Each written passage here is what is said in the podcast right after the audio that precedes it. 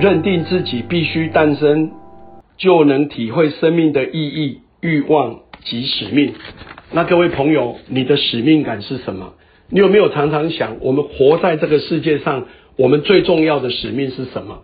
或者你有没有常在想，把自己心中的灵魂找出来？那么有两句话叫做“乐在工作就是成功，享受当下就有快乐”。那各位朋友，你有没有乐在工作？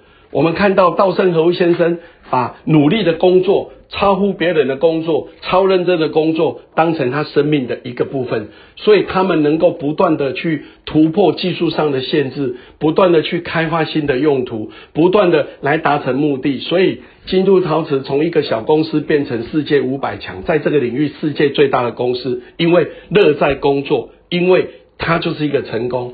同时，另外一个就是有没有享受每一个当下。稻盛和夫先享受每一个工作的当下，他觉得能够全心的工作是一件幸福的事情。每一个工作的现场都有神灵。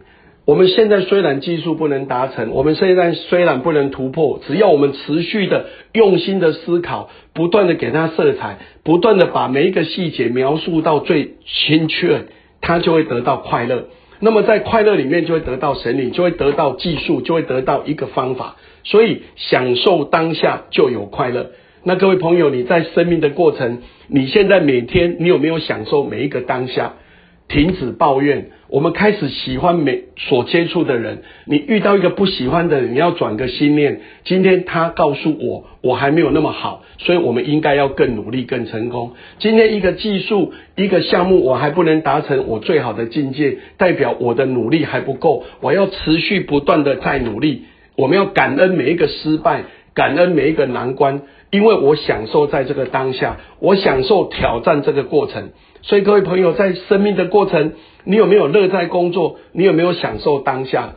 柏林很努力在推动很多的公益活动，那么难免都要有一些突破，也要拜访很多人，甚至要做很多的公公益劝募。事实上，每一件事都有一些小小压力，但是我们想到了，有这么多的小朋友会因为我们。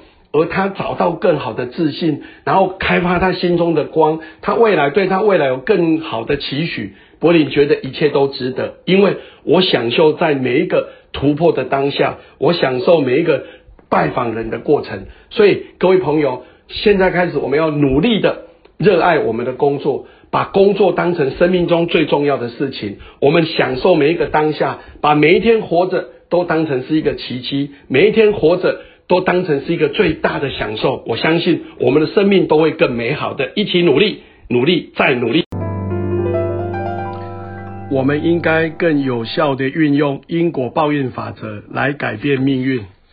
稻盛和夫先认为，在宇宙形成的过程中，有一股宇宙的意志推动的一切，那就是善意。宇宙中的人类等生物和无生物。都被这股意志带向善的方向，这也是因果法则善有善报成立的原因。更因为它顺应着宇宙真理，才拥有改变命运的力量。但是因果法则不像一加一等于二那么简单清晰，马上就可以得到结果。因此日积月累的行善利他才是最重要的。那么在生命的过程，你有没有单纯而慷慨的付出？而不断的去服务更多的人，服务更高的层次，服务更多的范围，用三个指标来要求自己。我们的行善利他有没有很单纯的？就像稻盛和夫先生，他就是把企业经营好，把员工照顾好。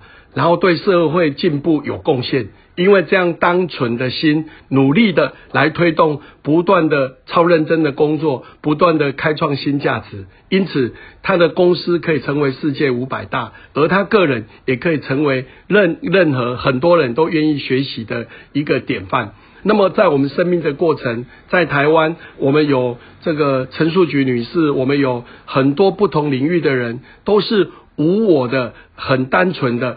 持续的在为这个社会来付出，比如之前提到的黄胜雄院长，他愿意牺牲呃美国高薪的工作，回到台湾来回来找灵魂。所以这个无我利他，这个行善利他这样的一个事情，我们有没有不断的在行动？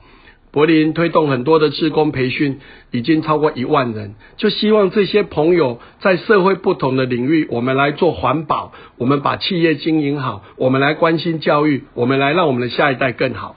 我们推动了心智图法，推动了河野跳跳屋，推动了三 D 美丽台湾，在高雄。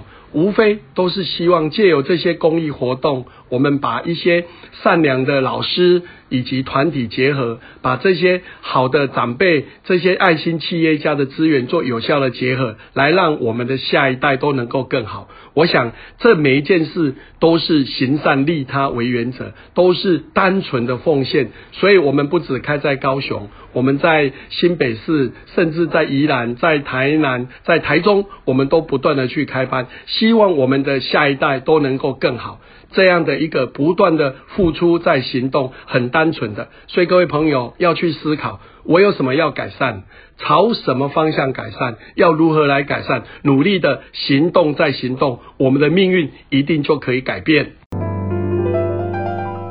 贯彻思考，直到看见，只有自己心中呼唤的东西，才会出现在现实范围里。假如从来没有想过。那本来有可能发生的事也不会发生。国人说，只有动人的未来，才能激发成长的念头。各位朋友，你有没有动人的未来？稻盛和夫先生他动人的未来，就是他是一个技术研发者，所以他不断的呃，透过期刊，透过学习业界最顶尖的做法，在技术上不断的突破，同时来扩大服务范围。所以京都陶瓷可以从很小的公司，慢慢的。成为世界五百强，那因为他有一个动人的未来，要把员工哦照顾好，然后同时促进社会的进步，这是他最大的使命，而且他非常的明确，一步一步的来突破他的技术，他事实上都预见了未来。那各位朋友，在我们生命的过程，你有没有预见你的未来？你的动人的未来在哪里？你的成长念头才会出来。所以动人的未来在包括自我成长、兴趣嗜好。财富、事业、服务社会、家庭幸福美满，你五个大的领域，你都有不同的动人未来，你才有成长的念头。譬如说，柏林一直觉得在社会公益上，我想要服务更多人，服务更高层次，服务更多范围，也因为这样，我才有机会。去认识不一样的社会工作者，像何野跳跳屋的何爷爷、心智图瓦的吴理事长，或者我们三 D 美丽台湾的的曲导演等等。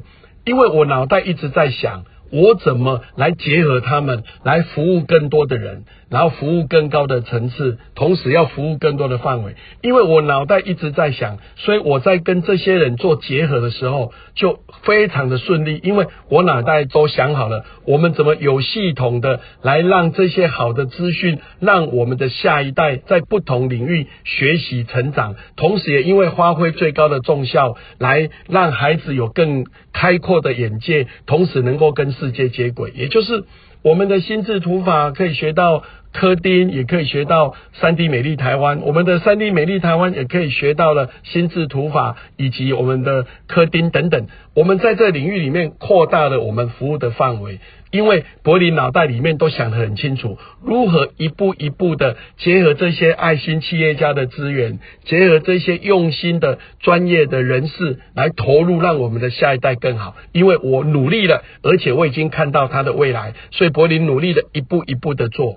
如果我们不敢梦想，如果我们没有行动，我想这一些都不可能会实现。因为我已经在我脑海里面看到了，所以我们努力的让每一件事都能做到最好。一点一滴，每天一步一步的努力。